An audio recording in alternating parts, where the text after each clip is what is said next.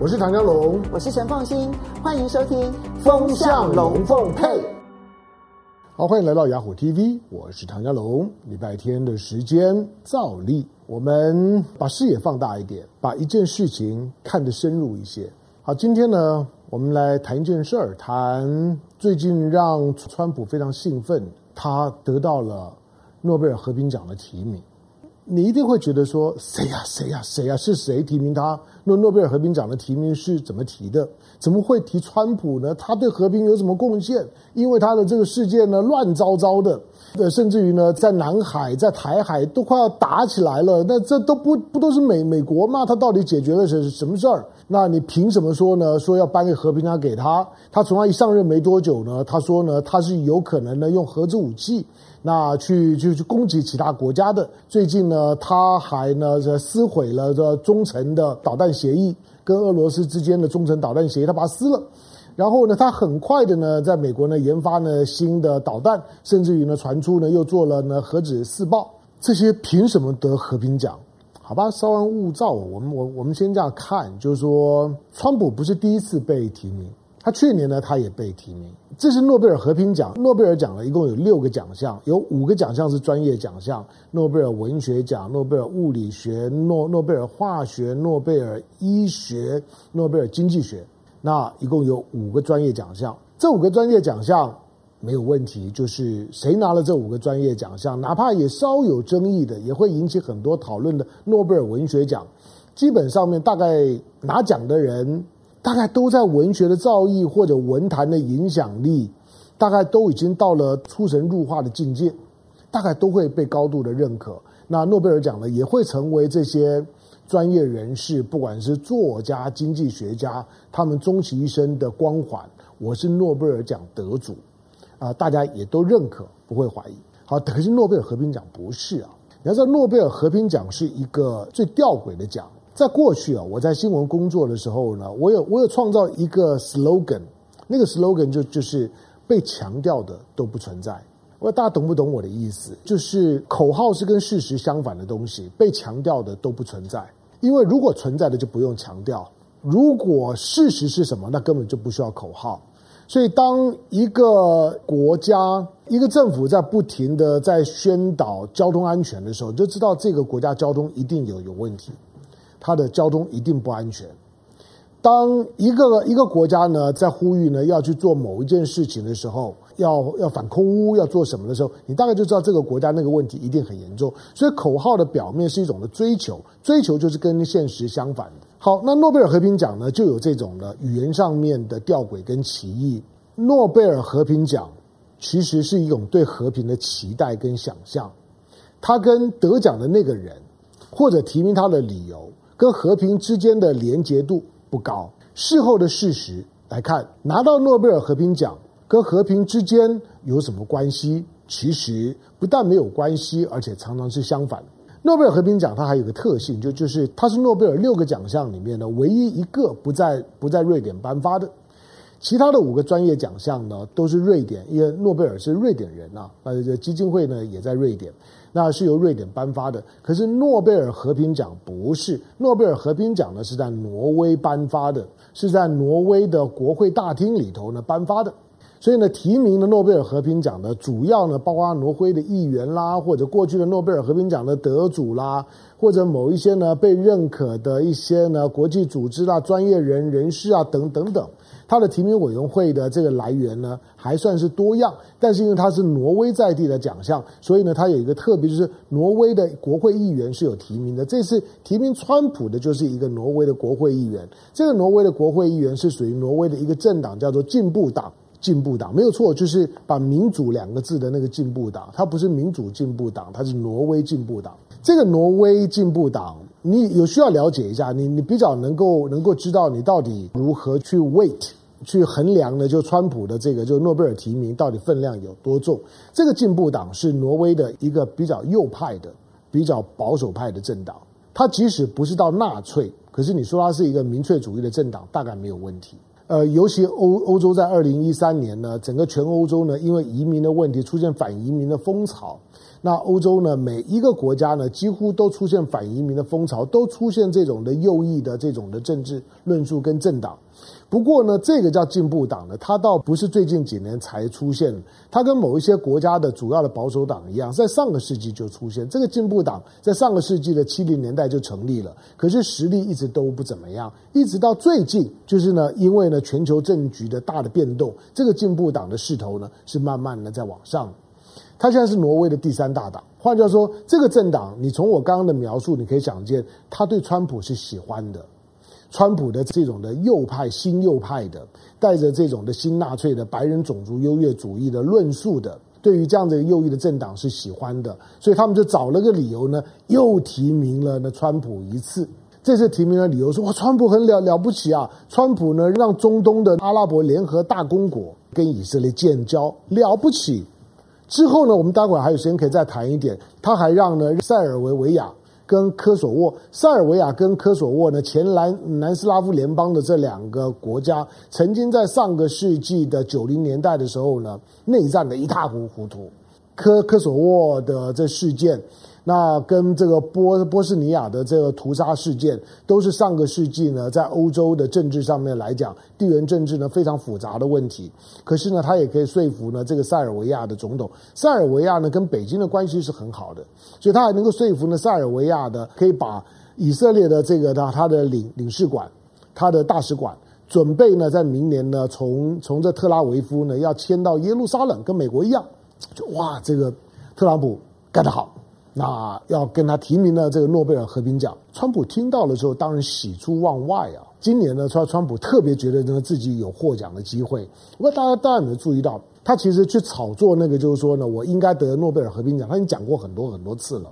结果呢，这诺贝尔和平奖的，就是说呢，提名委员呢，真的呢就在在提名他。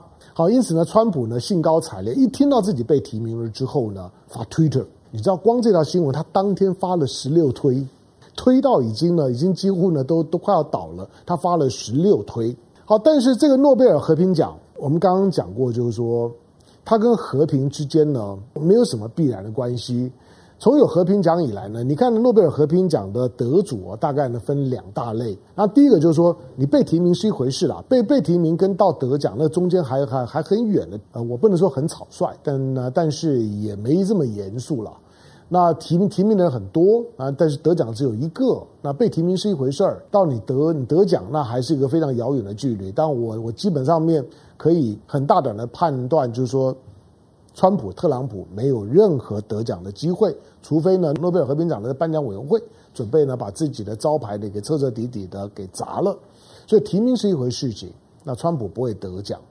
可是诺贝尔历来得奖，它分两大类，一大类呢是一些真的从事呢国际和平、公益、慈善有关的非政府组织，比如说像是国际特色组织啦、联合国维和部队啦，或或者是呢这个无国界医生啦。等等等等，或者有一些的有一些的反核团体啊，等等等，类似这种的组织，他们真的在某些领域里面呢，孜孜酷酷的在落实呢，他们对于呢国际和平的理念。那这这些的组织，呃，得奖一般会认为争议性不大，实至名归，或者说像是宗教团体里面啊，比如说像是德雷莎修女啊，这这些没有什么问题。可是有另外一类的得奖者是政治人物，川普当然是政治人物。那美国的前任的诺贝尔和平奖的得主呢，那就是奥巴马。奥巴马在二零零八年一上台了之后呢，诺贝尔和平奖委员会很快就颁奖给他了。他们觉得呢，奥巴马呢是一个反核的，主张呢要进行呢更强大的，就是说呢核武限制的、核管制的。所以他们希望呢奥巴马能够兑现承诺，一上台呢就把诺贝尔和平奖颁给他，那种叫做预防性的颁奖。这当然很很少碰到了，就是我怕你反悔，把奖先颁给你，把你给套住。好，但是像这些政治人物在得奖的时候，我们我们听到诺贝尔和平奖，我们就觉得哇，这个金光照照顶，就觉得好像呢被被 被这种的圣灵充满一样，觉得那是一件神圣不可侵犯的事情。那今天川普好像干了什么真的很很伟大的事儿，所以呢他才会得到诺贝尔奖的提名。我刚刚讲，除了提名跟得奖距离很远之外，第二个我要讲的重点是说，政治人物被提名。诺贝尔和平奖而得奖的，你之后来来看，每一个他的得奖事迹之后回头来看，全是灾难。我我举几个例子，举我记得的，比如说，在我的年纪来讲，我印象最深刻的呢是季辛吉和北越的总理那黎德寿，在一九七三年的时候，他们得到了诺贝尔和平奖。那得到这个和平奖的贡献的原因，是因为呢，他们签署了，就是说呢，越战的和平协议，好像呢，越战呢就结束了。那南南北越呢就各安其位。那美国呢投入了越战几年，那死伤惨重，但是呢战争呢就结束了。美国的这个呢大学生的这种的反战的情绪呢也得到了疏解，所以呢他们就得到了诺贝尔和平奖。可是，一得奖了之后，得奖完没多久，北越呢在重新整队了之后呢，就全力的就杀杀向南越。一九七七四年，美国已经认败了。一九七五年的南北越统一。那个时候呢，越战真的结束。可是结束了之后，越南呢，当当时的越南政府继续把他的战火，把他的扩张朝向呢柬埔寨、高棉、老老挝，甚至到了泰国边境。所以呢，在整个中南半岛呢，死伤惨重。那个和平奖呢，是沾满了血腥的。我们再看啊，比如说以色列的总理也曾经跟已故的巴勒斯坦领袖呢，叫阿拉法特。呃，有一点年纪的，大概也也知道阿拉法特，在当时呢，以巴的关系最紧张的时候呢，应该是在克林顿的时代。那以巴呢达成了和平协议，那个时候呢也得了这就就是和平奖。可是得了之后怎么样？你现在看到的巴勒斯坦是被抛弃的，尤其当你谈到了以色列和阿联酋建交的时候。所有的就是说呢，这些穆中东的穆斯林国家之所以不跟以色列建交，就是因为他们要要支持他们的巴勒斯坦兄弟。巴勒斯坦一直呢活在以色列的压力之下，那他们为了要声援巴勒斯坦，所以不跟以色列建交。阿联酋呢跟以色列建交，在所有的中东的穆斯林国家来讲呢，是个是个突破是没有错。你看他的一个建交声明里面所透露出来的背景的讯息，就是阿联酋几乎呢等于是放弃了巴勒斯坦。抛弃了巴勒斯坦，美国呢在中东呢所创造出来的形式和平呢，其实是牺牲了呢两个族群，一个呢是巴勒斯坦人，还有一个是库德族人。美国呢是抛弃了巴勒斯坦人，讨好以色列；美国是抛弃了库德族人，讨好土耳其，用这种的方式来创造中东的形式和平。而这个形式和平的背后，是放任了。巴勒斯坦人跟着库德族人在遭受呢，他们主要的政治对手的军事屠杀跟灭族行动。这样的人有资格拿诺贝尔和平奖吗？你看到的就以巴之间呢拿到了和平奖之后呢，巴勒斯坦今天的下场是什么？还不是惨？他有建国吗？没有。当川普呢支持支持以色列把首都从特拉维夫呢搬回耶路撒冷的时候，就是已经完完全全的。杜绝了巴勒斯坦建国的可能性。好，那你同样的呢，你也你也可以看到，离亚洲不远的有一个叫做东帝汶，西边的呢叫做西帝汶。西西西帝汶呢是是印尼的领土的一部分。那东帝汶呢闹独立，因为种族各方面不一样。那印尼后来呢也允许呢东帝汶呢独立。可是东帝汶呢独立，争取东帝汶独独立的在在当时的领袖呢叫霍塔。霍塔呢也得了诺贝尔和平奖，可是大家想说啊，那那东帝汶独呃独立，那独独立就好了。不，东帝汶独立完没多久之后呢，呃，包括印尼的这些政治势力呢，在当地残留的政治势力呢，都介入到了东帝汶的内部的政治纷扰。之后呢，东帝汶呢陷入内战。东帝汶呢，因为这个内战，东帝汶的人口少了百分之二十，那非常惨。不管在中南半岛，不管不管是在呢中东。不管呢是在呢东帝汶，还有很多很多了。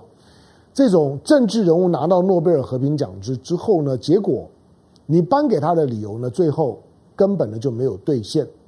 所以诺贝尔和平奖之后不和平这件事情，是诺贝尔和平奖的真正的该去该去探究的。当然，这次的特朗普呢被提名，我觉得值得我们去关怀的就就就是，我觉得诺贝尔和平奖。之后呢，受到的受到的尊敬度啊，会大幅的降低，因为你看到呢，这个挪威的议员，他两次呢提名川普，除了跟国际社会对于川普的认知落差很大之外，大家也会呢高度的怀疑，你借着自己有提名权，可是呢，完全是从意识形态的立场的角度去决定了你提名的对象，这个大大贬损了诺贝尔和平奖的，就是说创立的原意，也贬损了他的光环，更让大家看不起了诺贝尔和平奖。简单讲，今天如果不是跟你有相同的意识形态立场，这个挪威进步党的议员会用他自己提名的权权柄去提名特朗普吗？不会啊。那我们今天必须要对这样一个高度政治性的奖项，因为诺贝尔和平奖高度的政治性，我们要对这个高度政治性的奖项的这样的一个提名背后的动机，跟提名者和被提名者之间的意识形态的同质性，我们要默认吗？从我们的角度来讲，哎，我我管不到诺贝尔和平奖，可是它终究是国际社会上面来讲还蛮注意的，很有话题性的一个奖项。可是，当你知道一个保守的民粹主义的政党的议员提名川普的时候，第一个你你觉得不奇怪，第二个你觉得不适当。所以，当你听到呢，特朗普呢得到诺贝尔和平奖的提名，他很兴奋。可是老老实讲，他不配，他距离所谓的和平奖的精神太遥远了。今天的美国。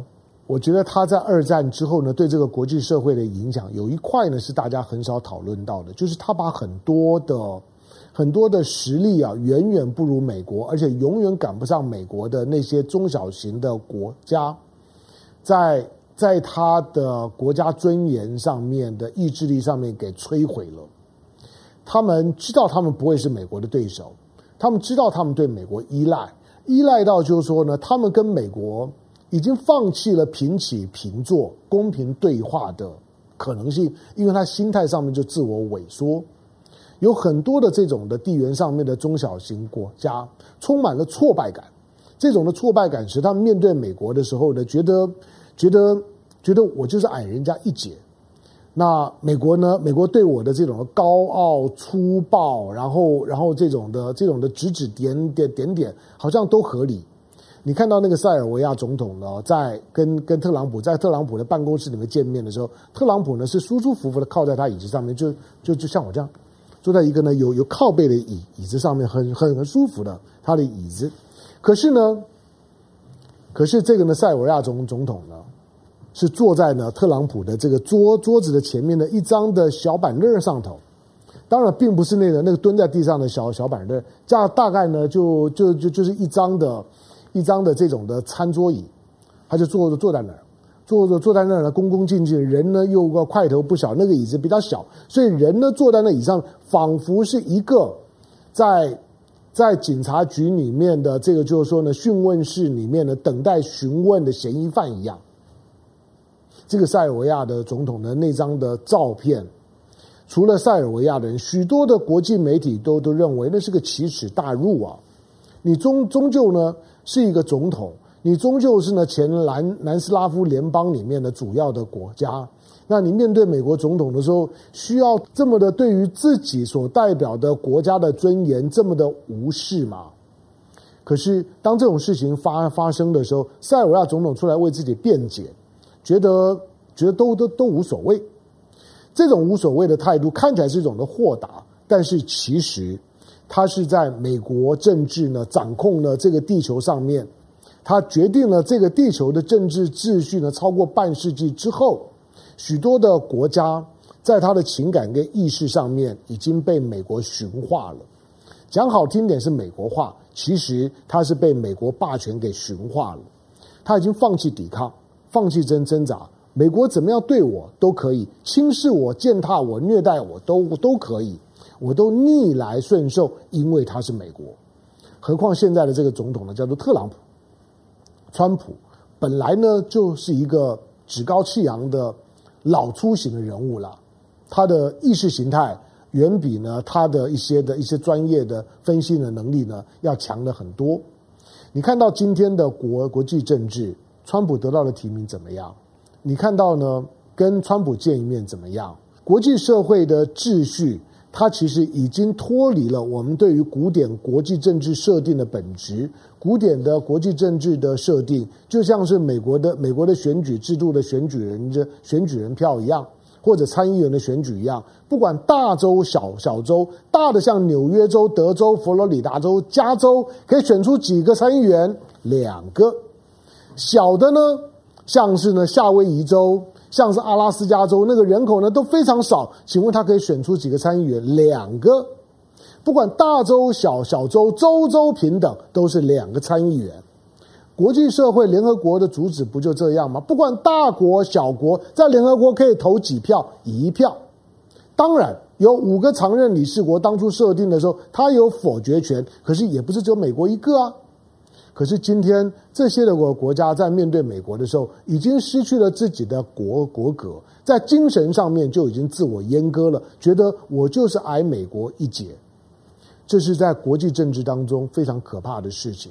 许多的中小型的国家，当二战呢，二战之后走到了今天，全球局势的发展，最后终究会像是呢中国战国时代一样，只剩下几个大国，其他的小国慢慢的都被吃掉、消化之后，在历史上面就泡沫化，因为他已经感觉不知道自己存在的价值。